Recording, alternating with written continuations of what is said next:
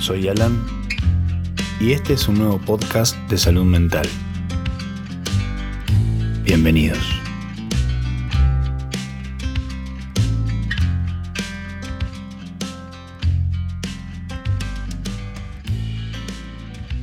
Bueno, este es el podcast número 19. Eh, quise cambiar la introducción porque me había aburrido el anterior. No puedo creer que ya haya llegado al número 19.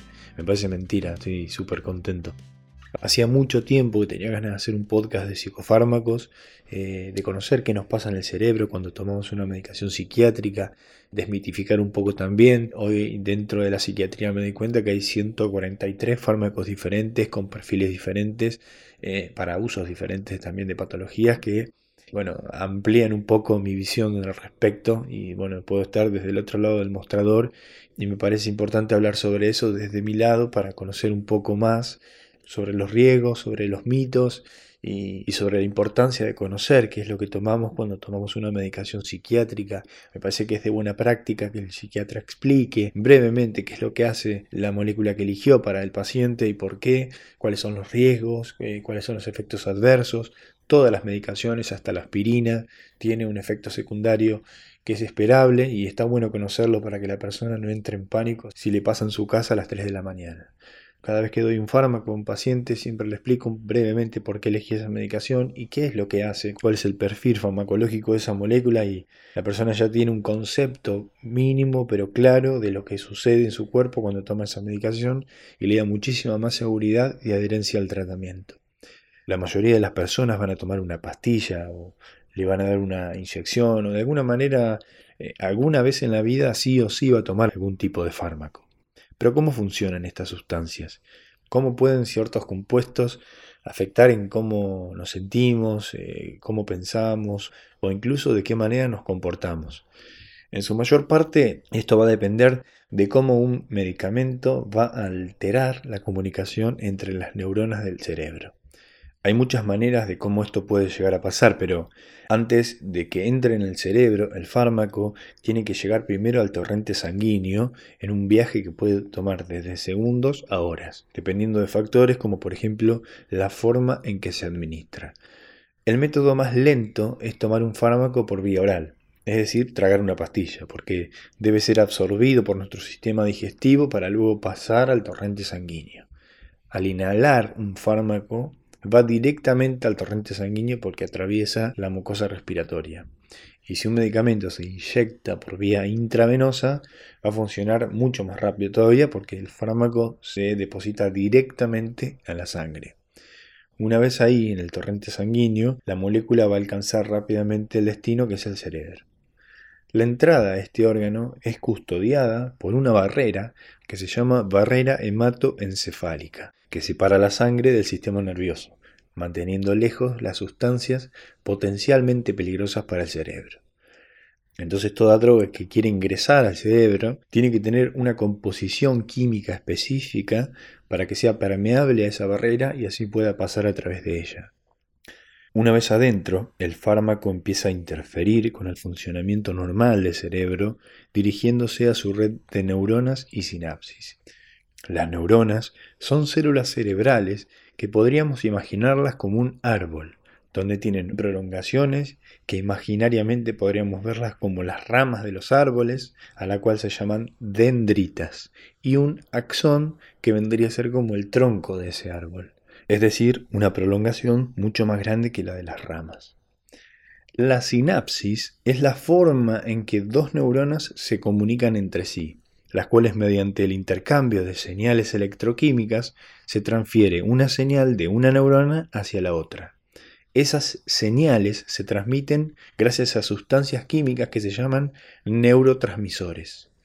Cada neurotransmisor desempeña distintos roles en la regulación de nuestros comportamientos, emociones, memoria, etc. Pero todos los neurotransmisores trabajan de una o dos maneras pueden inhibir la neurona receptora, limitando su actividad, o pueden excitarla, creando una nueva señal electroquímica que se propaga a través de la red neuronal. Cualquier neurotransmisor que sobra normalmente se va a degradar o es recaptado por la neurona transmisora, es decir, la neurona que mandó la señal inicial. La eficacia de un fármaco depende de su capacidad para manipular estas transmisiones sinápticas en las diferentes partes del proceso. Esto da como resultado que el fármaco produzca un aumento o una disminución en la cantidad de neurotransmisores que se están propagando. Por ejemplo, hay un grupo de antidepresivos que se conocen como ISRS, que significa inhibidores selectivos de la recaptación de serotonina, que lo que hacen es frenar la reabsorción de serotonina. La serotonina es un neurotransmisor que modula el estado del ánimo, la percepción, la recompensa, la ira, la agresión, el apetito, la memoria, la sexualidad y la atención. Ciertas regiones del cerebro tienen funciones específicas, es decir, que la serotonina en una región del cerebro modula la atención y en otra, por ejemplo, el apetito. Entonces, cada molécula de antidepresivo tiene una composición química diferente que hace que tenga más afinidad en una región y otra. Por eso, dentro de la misma familia de antidepresivos, hay fármacos que producen aumentos de peso y otros que no. Entonces, estos últimos son útiles en personas depresivas con sobrepeso o trastornos alimenticios. Algunos van a producir más sedación que otros, entonces es útil que lo tome a la noche o en personas que tienen insomnio. Otros no alteran la atención, es decir, son proactivos o procognitivos, entonces son los elegidos en personas que trabajan operando maquinaria o manejando algún vehículo. Y así, cada uno tiene lo que se denomina un perfil farmacodinámico. Esto significa que tiene efectos bioquímicos y fisiológicos específicos. Mientras tanto, los analgésicos como la morfina aumentan los niveles de los neurotransmisores serotonina y noradrenalina, que regulan la energía, la excitación, la lucidez y el placer. La serotonina y noradrenalina en otras regiones específicas del cerebro también afectan los receptores de endorfinas, reduciendo así la percepción del dolor, que es la finalidad de los analgésicos.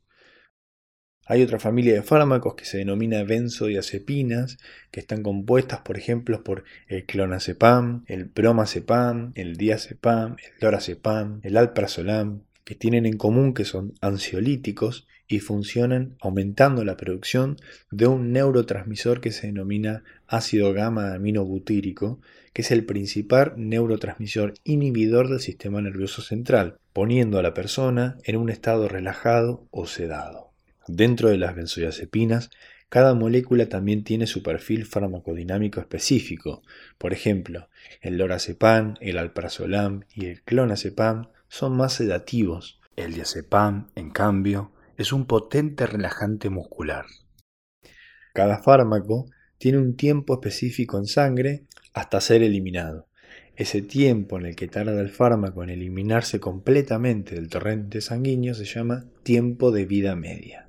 Por ejemplo, el lorazepam tiene una vida media de 12 a 16 horas y el diazepam tiene una vida media de 30 horas, es decir, producirá su efecto hasta que se elimine completamente.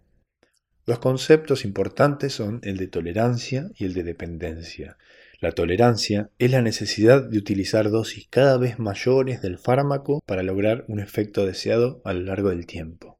¿Esto qué significa? Que necesitamos tomar una dosis mayor que la semana pasada para tener el mismo efecto de esa semana. Y la dependencia significa que el tratamiento a largo plazo puede llevar a la necesidad física del fármaco y esto puede contribuir en ciertas personas al riesgo de la automedicación. Las benzodiazepinas presentan tolerancia y dependencia, por eso hay muchos pacientes que llevan años tomándolas, 10, 15, 20 o más, 30, sintiendo la necesidad de hacerlo y habiendo perdido el efecto terapéutico. Es importante conocer que hay fármacos que son seguros a largo plazo y otros que no lo son. Las benzodiazepinas están descriptas para el corto plazo, es decir, algunas semanas o meses. Los efectos secundarios asociados con el consumo a largo plazo que están descriptos son deficiencias en las habilidades cognitivas, cambios en el humor, náuseas, dolores de cabeza, mareos, irritabilidad, problemas para dormir, problemas de la memoria, cambios de la personalidad, agresividad, depresión, ansiedad, eh, ataques de pánico, deterioro social y hasta problemas laborales. Es importante recordar que nunca se debe suspender la medicación abruptamente y siempre se debe consultar a un psiquiatra antes de reducir o suspender el consumo. La terapia de deshabituación de las benzodiazepinas puede durar hasta meses. En mi consultorio tengo algunos pacientes que consultaron solo para dejar de depender de ellas. Nosotros en psiquiatría contamos con 143 fármacos diferentes clasificados en familias, que son ansiolíticos, antipsicóticos, antidepresivos, estabilizadores del estado del ánimo y antiparkinsonianos. En los próximos podcasts de farmacología voy a ir desarrollando cada grupo específico, pero hoy quería hacer una introducción un poco más básica para entrar en el tema, así vamos entendiendo y familiarizándonos mejor con los términos. ¿Qué pasa con las drogas ilegales, que también producen un efecto en el cerebro? Estas tienen impactos pesados en el cerebro. Por ejemplo, la metanfetamina es una anfetamina que induce una liberación duradera de dopamina. La dopamina es un neurotransmisor que está ligado a la percepción de recompensa y el placer. También activa otros receptores que hace que aumente la frecuencia cardíaca, dilate las pupilas y desencadene la respuesta de ataque o defensa del cuerpo. La cocaína, por ejemplo, bloquea la recaptación de dopamina y serotonina, aumentando la concentración de estos neurotransmisores, donde potencia la energía, crean sentimientos de euforia y disminuyen el apetito. Las drogas alucinógenas, por ejemplo, tienen algunos de los efectos que son más raros, como el LSD o la dimetiltriptamina de la ayahuasca, por ejemplo, van a bloquear la liberación de serotonina, la cual regula el humor y la impulsividad.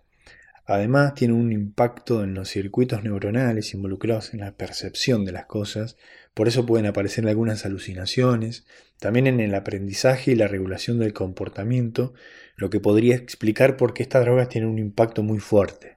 Incluso si algunos de estos efectos parecen divertidos, hay razones lógicas del por qué algunas de estas drogas son ilegales. Las drogas tienen el poder de alterar la química cerebral, y el uso repetido puede reestructurar permanentemente las redes neuronales, donde se apoya nuestra habilidad de pensar, de tomar decisiones, de aprender, de acordarnos las cosas. Los fármacos que conocemos son los que se estudiaron durante mucho tiempo y se convirtieron en medicamentos eficaces, pero aún así tienen que usarse con criterio y en su justa medida. Si te indican una medicación psiquiátrica, no hagas ninguna modificación del esquema, por más obvio que parezca. Siempre consultalo antes con tu psiquiatra. Las moléculas que interfieren en el cerebro no son caramelos.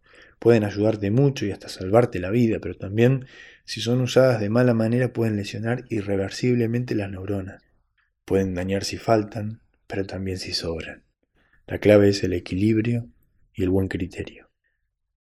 Muchas gracias por escuchar y hasta la próxima.